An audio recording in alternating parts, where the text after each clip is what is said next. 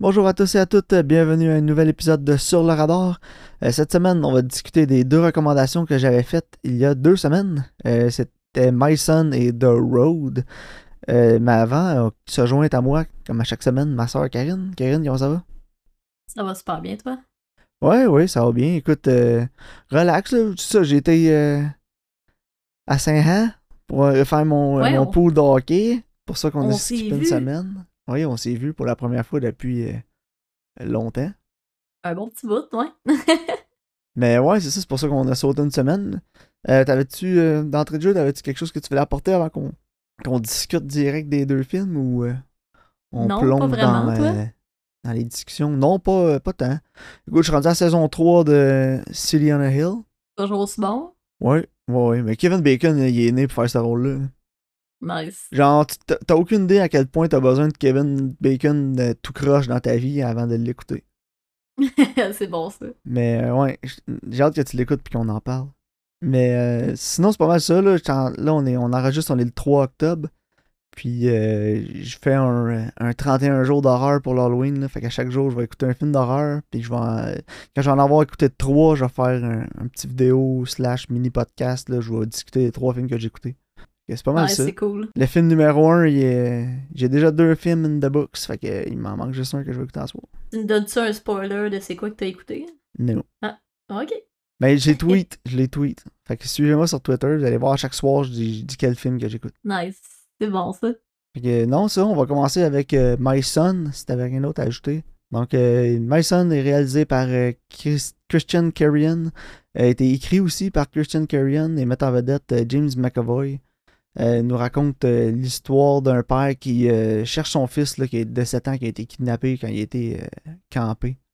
Euh, le film a une gimmick en partant, là, je- que je savais pas d'ailleurs, que j'ai su juste quand j'ai fini d'écouter le film. J'étais allé le loguer sur Letterboxd, puis j'ai lu un peu les autres critiques, puis ça en parlait.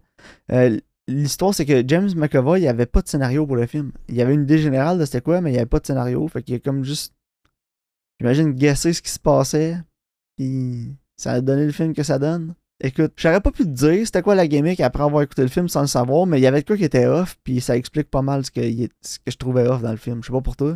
Non, c'est ça, exact. Moi aussi, je l'écoutais, puis j'étais comme. Il me semble que ça file pas comme un film standard, tu sais. Que c'est. Normalement, c'est comme un peu plus, peut-être dynamique, tu sais. Là, c'est. Tu lingers vraiment, comme avec lui, des fois, puis tu vois qu'il il réfléchit, comme. Dans Ouais. sa tête, là. Mais c'est ça, il y avait beaucoup de comme- scènes de comme lui qui regarde des trucs, puis il s'assoit sur un divan, genre, puis il, il explore des choses, puis là, il... là t'es comme, voyons, qu'est-ce qui... Pourquoi c'est aussi long, tu sais, avant qu'il... Non, c'est ça, exact. Puis, tu sais, ça prend quand même aussi du temps avant qu'il se passe quelque chose, tu sais. Puis après, je trouve que ça a déboulé quand même vraiment rapidement, la succession d'événements, comme dans le troisième acte, là, comparé au reste du film. Là. Ouais, ben le film est pas tant long, en plus, c'est 1h35 le film. Puis euh, t'as un bon ça. 45 minutes qui est quand même long, mais après ça, ça part, puis ça... là, ça déboule, là. Puis une heure après, Non, tu- ça, ça- c'est quoi, les 30-40 dernières minutes du film qui déboulent, là? ouais, pas mal. là. Un coup qu'il a comme figure out ce qui est arrivé à son fils, là, ça va vite. Oh, Ouais, c'est ça. Et ça devient comme Taken. Tu sais, je t'avais dit, euh, c'est le Irish Taken. Ben, pas tant, là. non, non, je le sais, là. C'est c'est juste que, tu sais, il cherche son fils qui s'est fait enlever, là, whatever, là, tu sais. Mais j'aurais aimé ça qui, euh, qui saute une clôture en genre 56 cotes. Ouais, qui a genre 12 plans, là. Mais il y a des choses que j'ai aimées aussi de la gimmick, là. C'est que les autres personnages savaient pas qu'est-ce que lui allait faire puis comment il allait réagir. Puis tu tu- le ressens un peu. euh, il y a comme une scène où il parle au, au chum de son ex-femme. C'est- Je pensais à ça justement. Ça l'amène comme vraiment beaucoup de tension. Puis tu vois que l'acteur, il est comme vraiment sorti de ses bottines un peu, genre. Puis tu sais, comme ça, j'ai apprécié cet aspect-là. Que, comme, au niveau des interactions entre les personnages, ça créait quelque chose qui est intéressant. Ouais, moi aussi j'ai trouvé. Mais tu sais, il, il frappe dans cette scène-là. Puis après Mhm. ça, j'y ai repensé. Je me suis dit, voyons, faut que tu coordonnes ça, une scène d'action là où il y, a, des gens qui se frappent et tout. Mais s'il n'y a pas de scénario, euh, c'est quoi, il a dit genre, ok, puis euh, là je vais te frapper dans la prochaine scène. Puis là, ils se sont arrangés de ça. Parce que j'aimerais vraiment Ouais, ça voir un making-of de ce film-là. Ouais, moi aussi, parce que je me demande, tu sais, comme je te disais tantôt, je me disais, est-ce que il savait, le- la réalisation savait où le film y allait? Ou est-ce que. Tu sais, si, mettons, il avait pas pris les. Il avait pas eu les bonnes idées, est-ce qu'il aurait jamais retrouvé son fils? Ouais, peut-être. Who knows? Mais tu sais, Tu sais, ouais, c'est ça. en même temps, Il y avait peut-être il y avait peut-être plusieurs comme différents scénarios qui pouvaient se passer puis lui il était comme un peu le tu sais une histoire dont vous êtes le héros puis là il, il adaptait le scénario selon les choix les décisions que lui il prenait là j'ai comme l'impression Ah, peut-être, ouais. Mais écoute, le film, pour moi, là, les meilleures qualités du film, c'est sa cinématographie. Là. Mhm, Puis ouais. en même temps, c'est comme un peu son défaut parce qu'il y a une. euh, il y a une trop, une trop grande abondance, genre de. Le film se, se sert beaucoup de la cinématographie comme une béquille. Là. Puis ouais le pire, c'est que Jean-Marc Cassivi a comme gâché Drone Shot pour moi. là. Parce qu'il Ah a, ouais, il a fait un, il a fait un tweet comme la semaine passée, puis il a marqué genre Pourquoi tous les films sont obligés d'avoir des plans de drone maintenant? Puis là, ce, ce film-là en a beaucoup, puis à chaque fois qu'il y avait Ouais. des plans de je pensais à Marc Cassivi fâché dans son salon qui était comme encore un mot du plan de drone. mais tu sais Ouais, c'est- une question d'accessibilité là Ouais, c'est ça. avant ça tu prenait un hélicoptère, tu sais. C'est ça fallait tu là un hélicoptère fait que ça coûtait comme vraiment cher Mais là, tu peux faire des plans ça à coche dehors avec une caméra genre 4 ou 8K, genre, puis ça coûte C'est ça. encore. Puis tu sais, ça donne plus comme. T'as l'impression d'avoir plus comme de. que ton film vaut plus cher. Parce que ça, ça a l'air cher. Ouais. Mais fait écoute, que ça mais, ajoute de la valeur comme. mais c'est à plans ton dans le film. film. en plus, tu sais. Ouais. Ah ouais. Mais c'est ça, la cinématographie, temps- j'ai adoré la coloration aussi, là. Ouais, moi Je sais que je chiale Mais souvent faisait- la colo, là, mais celle-là, je l'ai appréciée, là. Ouais, puis mais ça faisait vraiment Irlande. Tu sais, Ouais. c'était comme brumeux. euh, tu sais, il y avait. Puis les plans de drone, c'était comme. Des vert, orange, les couleurs étaient particulières. C'était super beau. Ouais, c'est ça. Moi, j'ai adoré euh, la façon que c'était filmé. là. La star du film, c'était le cinématographe, là, le directeur photo. Je sais pas c'est qui, mais c'était vraiment bon. Ben ouais, non, il a fait de la belle ouvrage.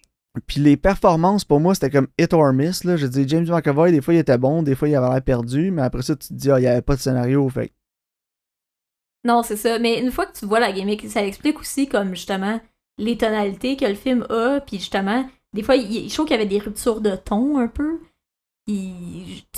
Normalement, mettons, ton scénario, il est comme plus linéaire. Tu sais, il- t'as l'élément déclencheur, là, après, il investigue, là, après, il trouve de quoi, puis après, mettons, il est la mauvaise piste, puis là, il revient sur la bonne piste, puis il règle. Mais là, tu sais, le, le sentier était plus sinueux pour se rendre à la fin, je peux dire. là. Ouais, non, je pense que t'as raison. Mais c'est ça. Pour moi, c'était vraiment genre le- la gimmick, c'était le, le plus gros point faible du film. Là. Ouais, non, non, tout à fait. Genre, si j'avais à cibler quelque chose, je dirais au réalisateur, donne donc un script à ton acteur principal. Là. Puis, Ja- parce que James McAvoy, il cadre le mais c'est ça, c'est un bon, acteur là. capable, là, il est bon. Puis c'est pour ça que j'ai recommandé le film, parce que j'ai vu qu'il y avait James McAvoy dedans. Non, c'est ça. Sauf que, ouais, cette gimmick-là, elle a. euh, elle a un peu comme. euh, je sais pas, pas gâché le film, mais. Par moment, oui. Ben, c'est ce qui causait ses faiblesses, dans le fond. tu sais. Mais ouais, je dirais qu'un 5 sur 10. C'est ça j'ai mis, moi aussi. Parce que c'est pas mauvais en soi, mais en même temps, c'est pas excellent non plus. Non, c'est ça, exact. Je pense que t'as mis le doigt. Mais ça s'écoute bien, là. Oui, oui. C'est pas long, puis ça passe, le temps passe bien, là. Non, c'est ça, c'était loin d'être la pire chose qu'on a écouté sur le podcast. Non, c'est ça exactement. Parfait, est-ce que tu voulais qu'on enchaîne avec The Road? La route. T'as-tu compris mon gif du gars qui pousse son carrosse? Ouais. ouais, mais en même temps, il pousse pas tant que ça, là, Karine. Non, excuse, il tire. Bon.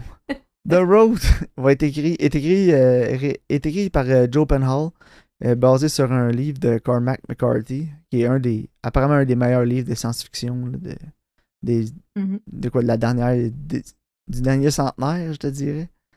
Euh, Ouais, réalisé par euh, John Hillcott. Il met en vedette euh, Viggo Mortensen, Charlie Theron et Cody Smith McPhee qui jouait dans. euh, qui jouait dans Elvis aussi. Cody Smith McPhee jouait dans Elvis et dans Power of the Dog. C'est vrai. Mais ouais, le, le livre de Cormac McCarthy, de ce que j'ai vu après, ce que j'ai lu après en faisant un peu de recherche sur le, sur le film, c'est que c'est un des meilleurs, c'est un des meilleurs livres de science-fiction moderne. Ouais, vraiment. Ben, c'est un, c'est un classique moderne. L'as-tu lu, toi? Non, euh, mais ça fait longtemps qu'il est sur ma liste, puis honnêtement, je pense que je vais le lire, parce que d'après moi, c'est excellent. hein. Ouais, ben écoute, le, le film se passe. euh, j'ai pas fait le synopsis, je m'en excuse. Donc, le synopsis du film, euh, c'est dans un monde post-apocalyptique. un père et son fils travel, ils se promènent, ils marchent, puis ils essaient de survivre. Ils ont faim.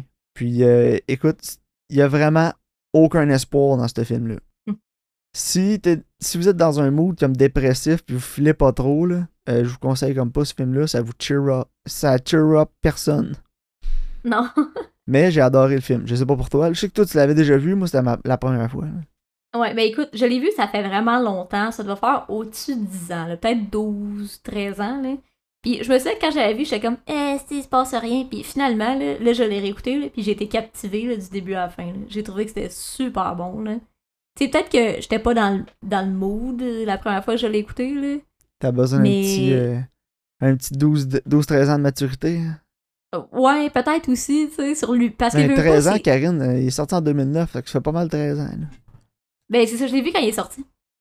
Que- Puis, honnêtement, justement, si tu dis un peu de maturité, mais c'est un film qui il parle beaucoup de la- de l'humanité, en fait. Il y a beaucoup de sous-textes sur l'humanité, l'espoir, euh, le désespoir, justement. hein.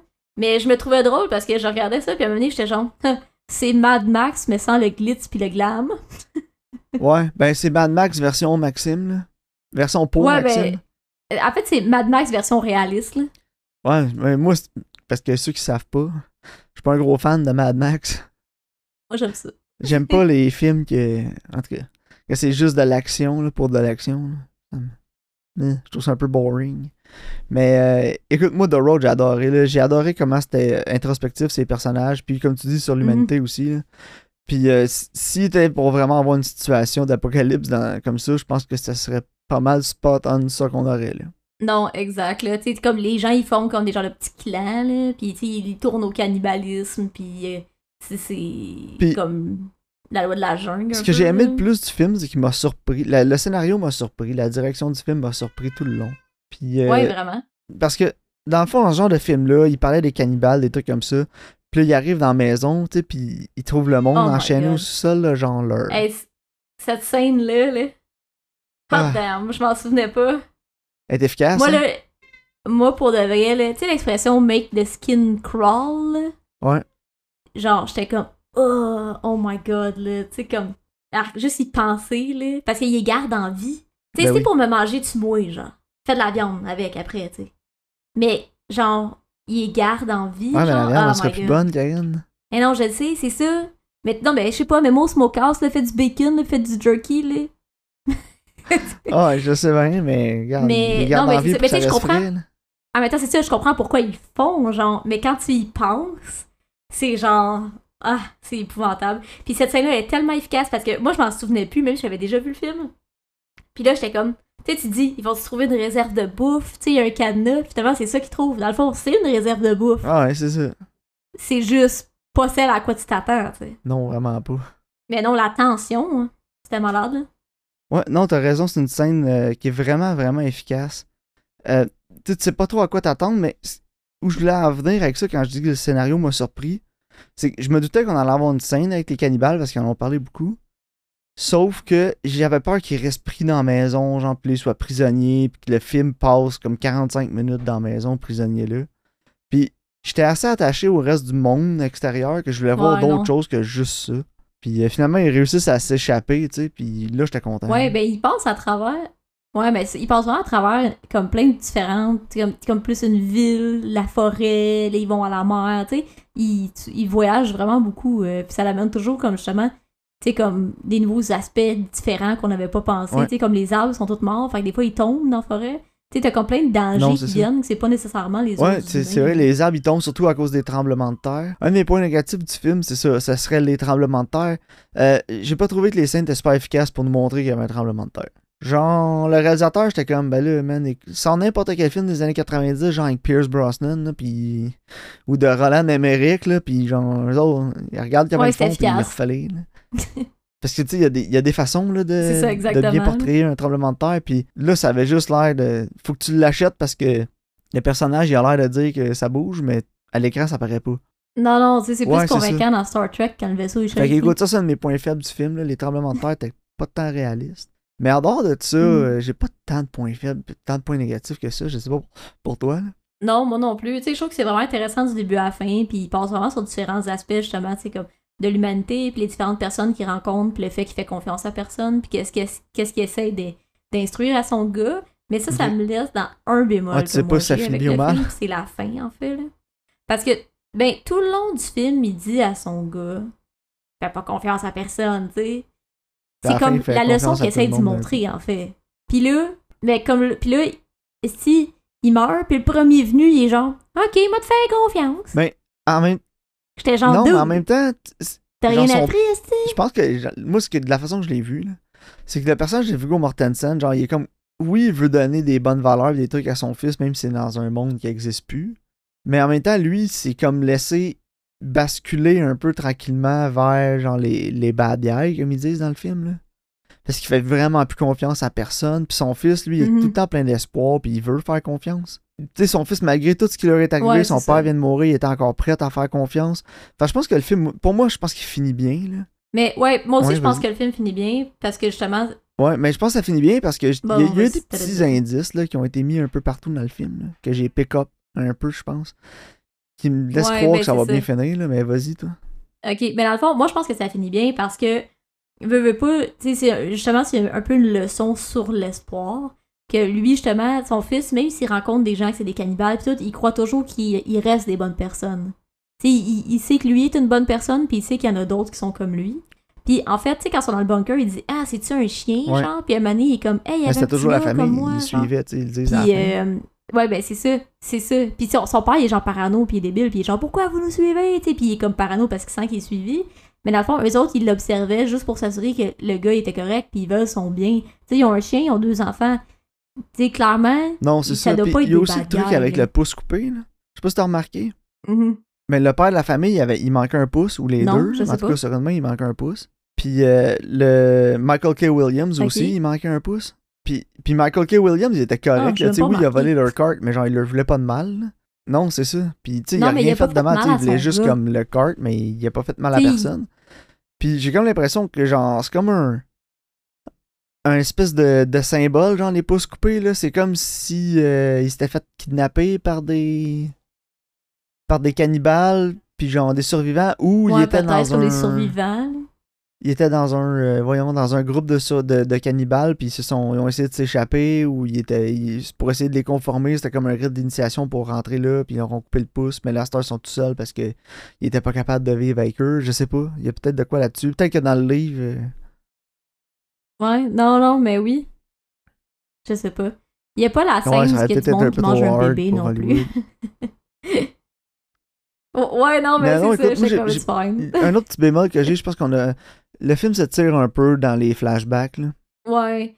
En même temps, tu sais, d'un Ouais, sens, je la aussi. comprends, sa femme, là. C'est que. euh, tu sais, parce que Ben, moi, il moi j'aurais ça, je me disais, qu'est-ce que tu je sais, ferais dans cette situation-là? est-ce que je prendrais la-.